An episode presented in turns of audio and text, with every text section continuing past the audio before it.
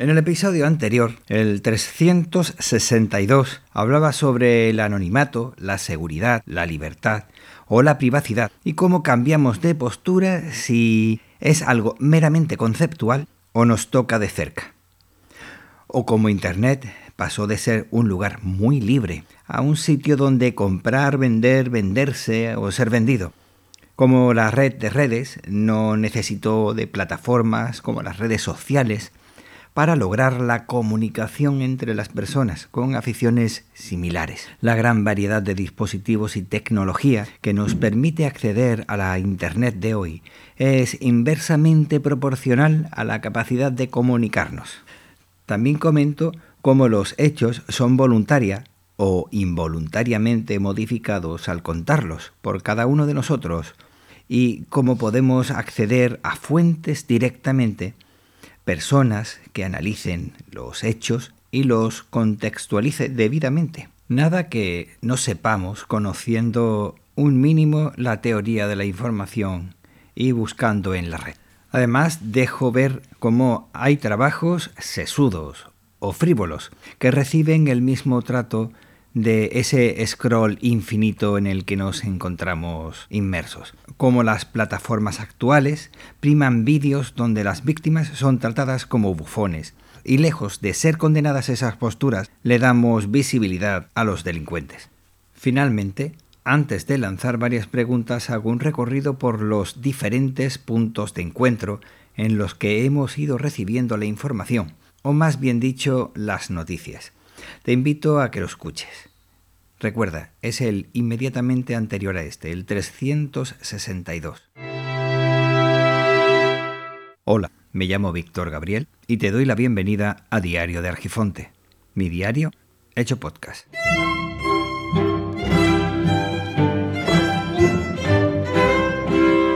Somos muy nuestros. Eso lo podemos ver justo en lo más íntimo de la casa. Aunque realmente eso de estar en casa se trata de un estado mental. Cuando estamos en la casa solemos sentirnos seguros y desde esa fortaleza nos atrevemos a decir las cosas que pensamos, las cosas que queremos pensar, marcarnos un pegote, el más grande jamás dicho, o aparentar ser el gallito del corral, o cosas que ni sabes que llevas dentro y es que casi seguro que sea así, pero nos dejamos llevar por las olas de la marea que nos mojó primero, o de la marea que nos empapó después, por pura sinergia, sin atender a consecuencias, sin prestar atención a la deriva hacia la que te lleva el oleaje, sin una derrota clara. Lejos de vadear contratiempos, nos lanzamos alocados, dando datos de forma activa o pasiva, tanto nuestros como de los demás. No se salva ni aquellos que dicen no estar en redes, ni en plataformas o hasta en el mismo Internet. Pero no digo nada nuevo, si estás al tanto de las noticias tecnológicas desde hace años. Diario de Argifonte. Y si se presta atención a eso, a hace años, se vivía más en el presente, en aprender, en conocer cosas nuevas, sin la necesidad de dar datos, desde el anonimato y el respeto a la privacidad de todas las personas que estaban involucradas. Nos poníamos nicks o alias, unos sobrenombres para no dar nuestro nombre, ni falta que hacía. Ni te lo pedían ni lo dabas. Pero al poco esto se convirtió en una forma de protegernos, ya que siempre hay quien busca las vueltas para aprovecharse de todos y de todo. Y esos fueron dejando cadáveres en el camino, en muchas ocasiones de forma figurada y en otras lamentablemente de forma literal. Se jactaban de utilizar al ganado a placer. Sí, he dicho bien, al ganado. Ganado que era complicado de encontrar ya que la mayoría vivía al día, colaboraban entre ellos y se ayudaban, y estas piedras en el camino eran retiradas como el escollo que eran, o simplemente se rodeaban. Pero como suelen pasar las cosas, primero son los descubridores y exploradores que se ocupan de conocer y reconocer. Esto anima a los aventureros para que lleguen después los pioneros. Y con esto se van instalando los colonos y al final tenemos los oportunistas, los advenedizos, los buhoneros, los traperos, que tratan de sacar tajada a costa de los demás, sea como sea. Si no lo logran siempre pueden generar mal ambiente, haciendo creer a los demás en un vallicelmo. Siempre ha sido así. E Internet no iba a ser diferente. Tanta complejidad, tantos términos, tanta terminología técnica, tantos conceptos y tan complejo se ha vuelto todo en el que se imbrican la realidad física con la virtual, que todo se ha convertido, se ha transformado en un abstruso. Antes de la llegada de las redes sociales, llevaba casi una década en Internet, pero la sensación de invasión a mi intimidad con la llegada de estas eh, me resultó realmente desconcertante. Diario de Argifonte, un diario hecho podcast. Ganar visibilidad cuanto más te abras. Es decir, si pones tu nombre puedes entrar al pueblo virtual. Si pones una foto puedes acercarte a un barrio virtual. Si sigues así y resulta que te da por agregar un número mínimo de personas a las que seguir, bueno, personas, cuentas, pues entonces puedes acercarte a cierto entorno, quizás digamos una casa. Además puedes encontrar a tus amigos antiguos, compañeros de clase, antiguos amores, ver cómo parecía que les iba la vida, si la hipocresía suele salvar a muchos de meterse en problemas, aquí, en el mundo virtual, podía tomar otra dimensión. Mofas, chuflas a otros usuarios que, aunque podían recordar a una vida pasada, no eran más que imágenes y textos en una pantalla vistas desde tu fortaleza imaginaria desde el hogar. Y justo esto es de lo que estoy hablando. Eh, voy a tomarlo como punto de partida para la exposición del episodio anterior, continuándolo en este. Y es que pasábamos de un Internet libre, respetuoso y con un claro uso de punto de encuentro a uno en el que la privacidad y el anonimato, ojo, que no es lo mismo, se abandonaban en la puerta de entrada. No hace mucho, una ley dejaba claro que no se pueden dejar las mascotas en las puertas de los comercios y resulta que nuestra dignidad, nuestro respeto y la privacidad, entre otras, las dejamos cuando entramos en Internet sin problemas. Esto no vino de la nada. La popularización de Internet vino de las salas de chat, esas conversaciones mediante texto. Muchos entraron en él con el único interés de establecer interacciones que no pasaban más allá de mm, intercambios mm, de palabras a derecho con roce o bueno, ya me entiendes. Lo resumo mejor con un guiño a cierta alegoría conocida. Todo empezaba como aquel carro guiado por un auriga e iba hacia adelante gracias a un caballo que iba avanzando porque sabía lo que tenía que hacer, pero poco a poco iba ganando un segundo caballo, un caballo irascible que solo buscaba satisfacer sus bajos instintos. La diferencia con el mito es que actualmente el auriga, lejos de marcar el camino, ayudado por el caballo, mm, digamos, de la razón y la sensatez se ha dejado mm, llevar por el móvil, mirándolo, pasando absolutamente de todo, con lo que el caballo noble, no sé si esta palabra es la más apropiada, queda con su labor oculta cuando no anulada por el segundo y por el guía, que no está en lo que tiene que estar. En pocas palabras, estamos en un mundo virtual donde reina la concupiscencia más absoluta, pero ya ha trascendido lo virtual y desde hace años no son pocos las personas engañadas, enganchadas o que han perdido la vida por tratar de imitar a esas fotos, vídeos y textos en la pantalla.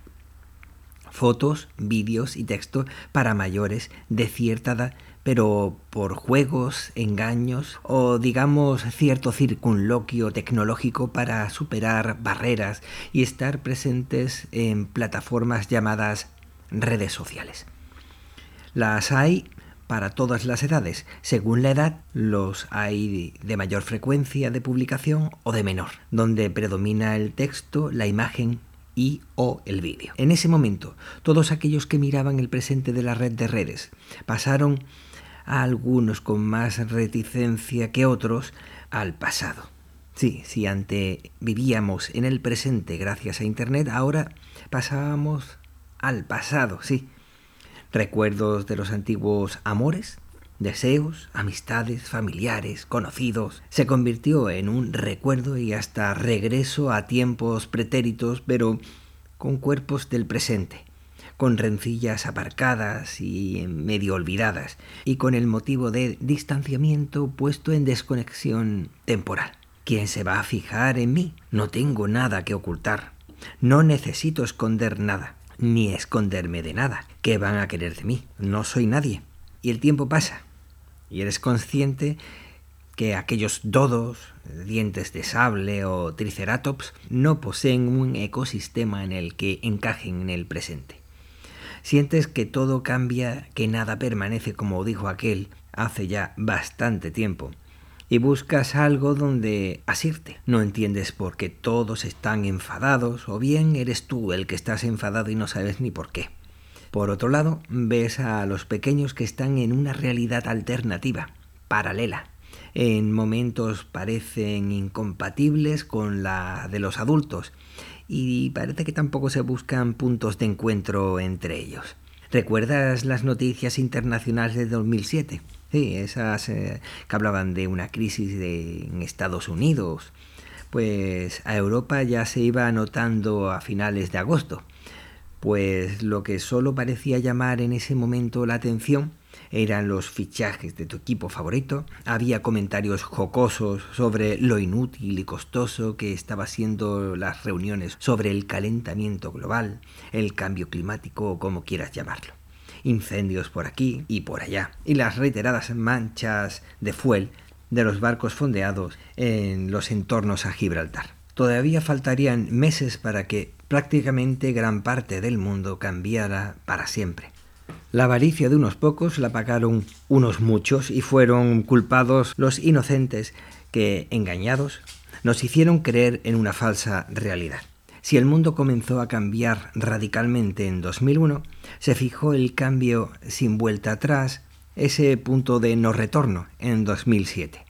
Esa cultura del shock nos impedía ver más allá de pocas horas y cuando podíamos evadirnos no íbamos a perder el tiempo en informarnos para saber esquivar la siguiente bofetada que nos vendría ya no había puntos de encuentro fiables, y como mucho puntos de recreo, donde pasar el tiempo, donde pasar de todo, donde evadirse, donde desahogarse, lanzando improperios que podían envenenar a otros como tú. Pero eso no eran puntos de encuentro. Cada vez se sentía más la necesidad de hablar, de sentirse escuchado, de hablar pero el nivel de malestar iba en aumento, a la vez que las noticias iban a más, mucho más que realmente los hechos. Y los hechos comenzaron a infoxicarse. Digo, hechos intoxicados por noticias creadas por medios creados ad hoc. ¿Recuerdas esa frase que decía que la realidad no estropee un buen titular? Pues eso. Y esto no sería más que el comienzo de ese síndrome de la concupiscencia adquirida. La necesidad de buscar gente afín era posible. La tecnología permitía meter en nuestro hogar mental a otra gente, mejor dicho, a otras cuentas, para no explotar escuchando otras realidades que incomodaban por sernos ajenas, invisibles, falsas o simples verdades que tratábamos de ocultar tapándonos con una liviana sábana, como de pequeños, ni que fuera un tejido élfico. La autocensura entró a bombo y platillo y el mundo físico, por llamarlo de alguna forma, era y es para hipocresía, como dicen algunos, y para el respeto y la convivencia, como dicen muchos. Aunque los primeros iban ganando adeptos y necesitaban reafirmar sus posturas en grupos dentro de redes virtuales. Cuando se escuchaba que alguien perdía su trabajo, su cargo, su nombramiento a un cargo, por cosas que dijo en una red social, en un momento y en un contexto determinado, los demás, en lugar de defenderlo, buscaban estar más ocultos y, como en la película de la vida de Brian, se ponían las barbas postizas para apedrear a aquel insensato blasfemo. Diario de Argifonte, un diario hecho podcast. Somos seres sociales y ahora nos impedimos serlo por nuestra incapacidad real de comunicarnos. Queremos hablar pero no escuchar. Ya sabes, debe existir un emisor y un receptor Ahora solo parece haber portadoras emitiendo en canales cerrados, donde los receptores se nutren de noticias llenas de supuesta información redundante que les refuerza su postura. Mm, información redundante o simplemente imaginaria. Ah, bueno, y mientras los jóvenes hacen lo mismo en sus canales, siendo formados en costumbres y valores diferentes, y curiosamente menos respetuosos y más machistas que antes. Cada en su burbuja mirando de reojo a la burbuja absurda que tiene al lado. Bueno, absurda, peligrosa e irracional, sí, porque los de la burbuja aledaña son raros. En cada burbuja un perfil y en cada perfil una personalidad y varias en una persona pudiendo ser alternativas a la de un mundo real, un mundo físico, un mundo 1.0 o de carne y hueso, llámalo como quieras. Todas estas interacciones y datos regaladas a empresas privadas o a otras decenas, cuando no cientos o miles de empresas en este país y en otros, donde no se respetan los derechos, ni los derechos laborales, ni los derechos humanos, ni la intimidad, ni la privacidad como puede que no respetes tú tampoco en alguna de tus versiones digitales. Llegados a este punto, me pregunto de nuevo por ese nuevo punto de encuentro que no encontramos, que necesitamos, pero además por la identidad virtual, que creo que debería ser única. O quizás esa identidad virtual y única te permitiera tener distintos perfiles, pero con una única identidad. De esa forma, permitirte el derecho a un acceso de información real y veraz. Es decir, de alguna forma que tengas acceso a información que haya sido contrastada y a la vez seas responsable de aquello que estás haciendo y diciendo. Pero claro, esto lleva a otras preguntas, como por ejemplo, ¿quién se encargaría o quiénes se encargaría o qué se encargaría de esa autentificación, de esa identidad virtual? ¿Podrían ser entidades públicas o privadas? ¿Te puedes fiar de uno, de otro? Quizás la mezcla de uno y de otro podría ser un equilibrio se selecciona tanto la información que metemos dentro de esas pompas de jabón que incluso podemos no recibir información necesaria para nuestra propia supervivencia. Incluso podemos llegar a no saber nada de nuestros seres más allegados. Y sabiendo esto, te sorprende que haya un sistema implementado de alarmas en gran parte del territorio para que te avise de peligros o de posibles peligros para que te pongas a salvo. Diario de Argifonte. Tofi, paseando una idea. Y Argifontec son podcasts de Víctor Gabriel. Puedes escucharlo en Spotify, Evox, Apple Podcasts, YouTube y todas las plataformas de audio. Nos escuchamos. Poco a poco parece que nos estamos acercando a esa bueno, digamos lo que yo creo que necesitamos, que es esa plaza del pueblo como antiguamente, de donde recibíamos las noticias.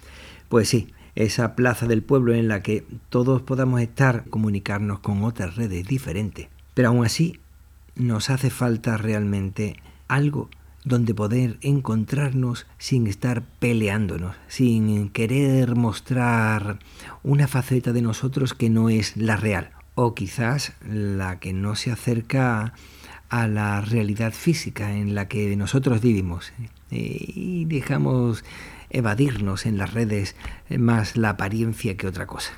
Tenemos que tener claro que las guerras comienzan mucho antes de que se dispare la primera bala. Que estas guerras muchas veces comienzan con el tema que al principio no dábamos importancia hasta que en una segunda o tercera noticia sensacionalista llega a nuestros oídos, como ocurrió, y a eso me refería, con la noticia de la crisis financiera en Estados Unidos. Y es que tenemos que tener claro que vamos siempre a informarnos en aquellos lugares donde nos haga sentir bien, que digan lo que queremos escuchar. Y nos molesta muchísimo aquello que nos dicen y nos repiten continuamente una historia que puede que no se acerque a la realidad, que no se acerque a nuestra óptica silenciando y dando poca importancia a aquello que probablemente puede interesarnos. Así, si además observamos a tanto individuo que solo se informa por un único medio y únicos temas y piensa que el resto no tienen idea, pues eh, llegamos a personas hiperinformadas de un único tema, pero no tienen ni idea de dónde se encuentran. Que estos medios emplean el sensacionalismo y que pocos son los usuarios que tienen interés y tiempo para poder buscar un poco entre toda esa morralla lo que es la verdad es bastante complicado.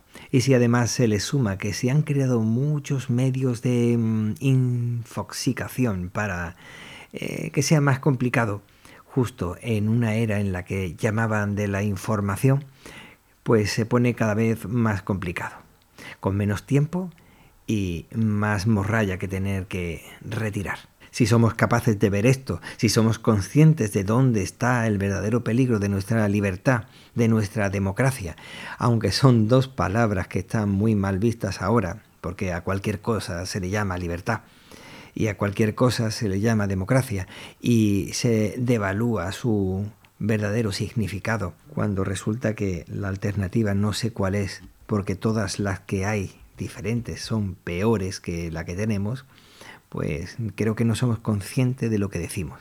Nos encontramos en cierto conflicto bélico que está justo en las puertas de nuestro hogar. Y no estoy hablando del hogar físico. Y sin embargo no somos conscientes de que nos encontramos en una zona de guerra. Pero no tenemos que pensar que siempre estamos en guerra, sino que debemos saber y ser conscientes de dónde nos están intentando meter para no meternos precisamente en la boca del lobo. Y es que resulta que a este respecto recuerdo la invasión de Panamá por parte de los paladines de la libertad, los Estados Unidos.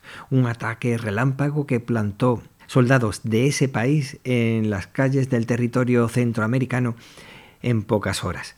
En la situación actual no nos enteraríamos hasta tenerlos frente a frente. Y resulta que digo pompas de jabón porque por un lado está las pompas que se separa del resto del ambiente y de jabón porque nos hace ver dibujitos, nos hace ver formas que no existen.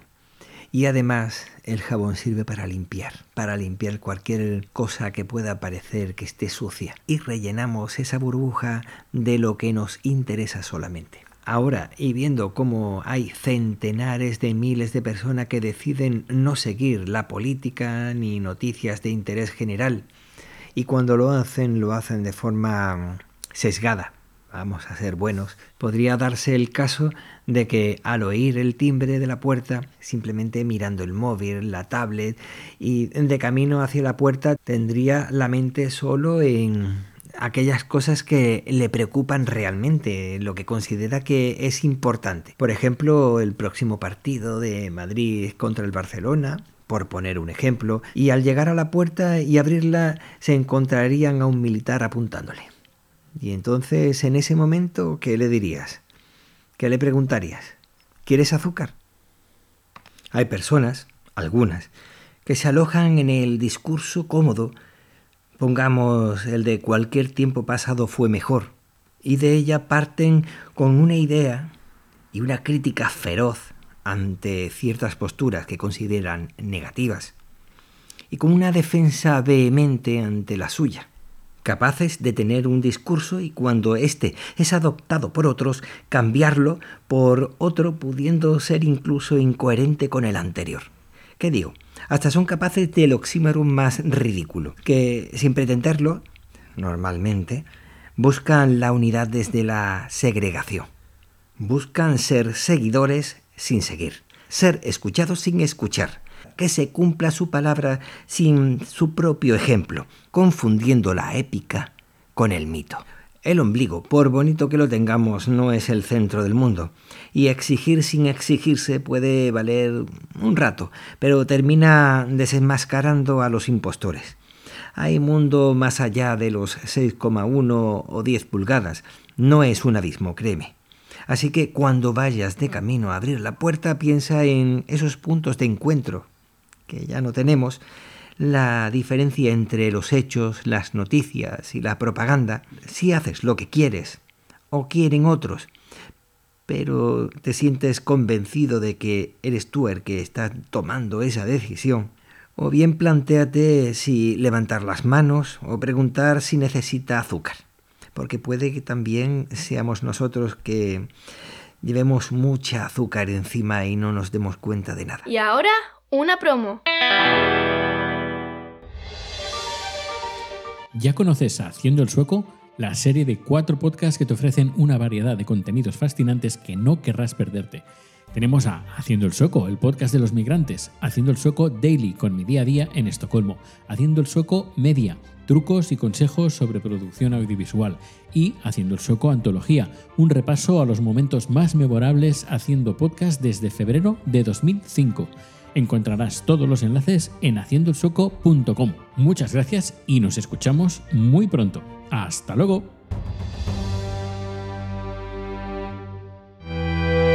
Y ahora, otra promo.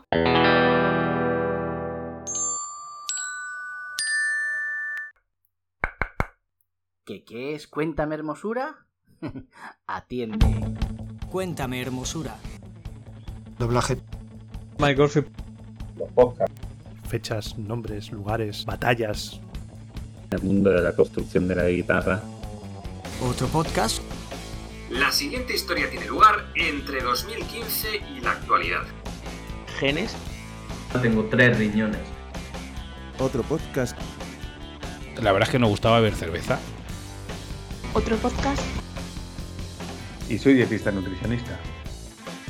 La musa Clio. Soy una psicóloga manchega que viene de un pueblo muy pequeñito lleno de volcanes. Y me voy al carnaval a la calle con mi peluca a disfrutar, vamos. Pues yo soy un músico, locutor, actor de doblaje, podcaster. ¿Con un poco de todo? Fue muy emocionante entrar en, en estas tertulias. Lingüística indoeuropea. Con un poco de todo. Cuéntame hermosura. Otro podcast con un poco de todo. Un proyecto de la red Manchapod. Escúchalo en Spreaker, Evox, Spotify y en todas las plataformas de podcasting. Y ahora una promoción.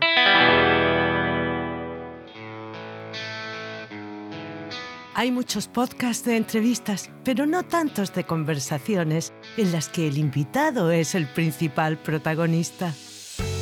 El Rincón de Josete, una charla sin guion, tan entrañable como cultural y divertida, con personas de diferentes ámbitos, pero que tienen mucho que contar de lo que hacen y de quiénes son.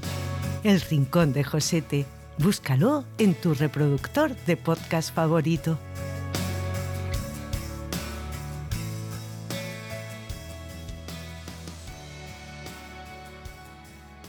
Diario de Argifonte. Únete al podcast, comparte, comenta. Nos escuchamos.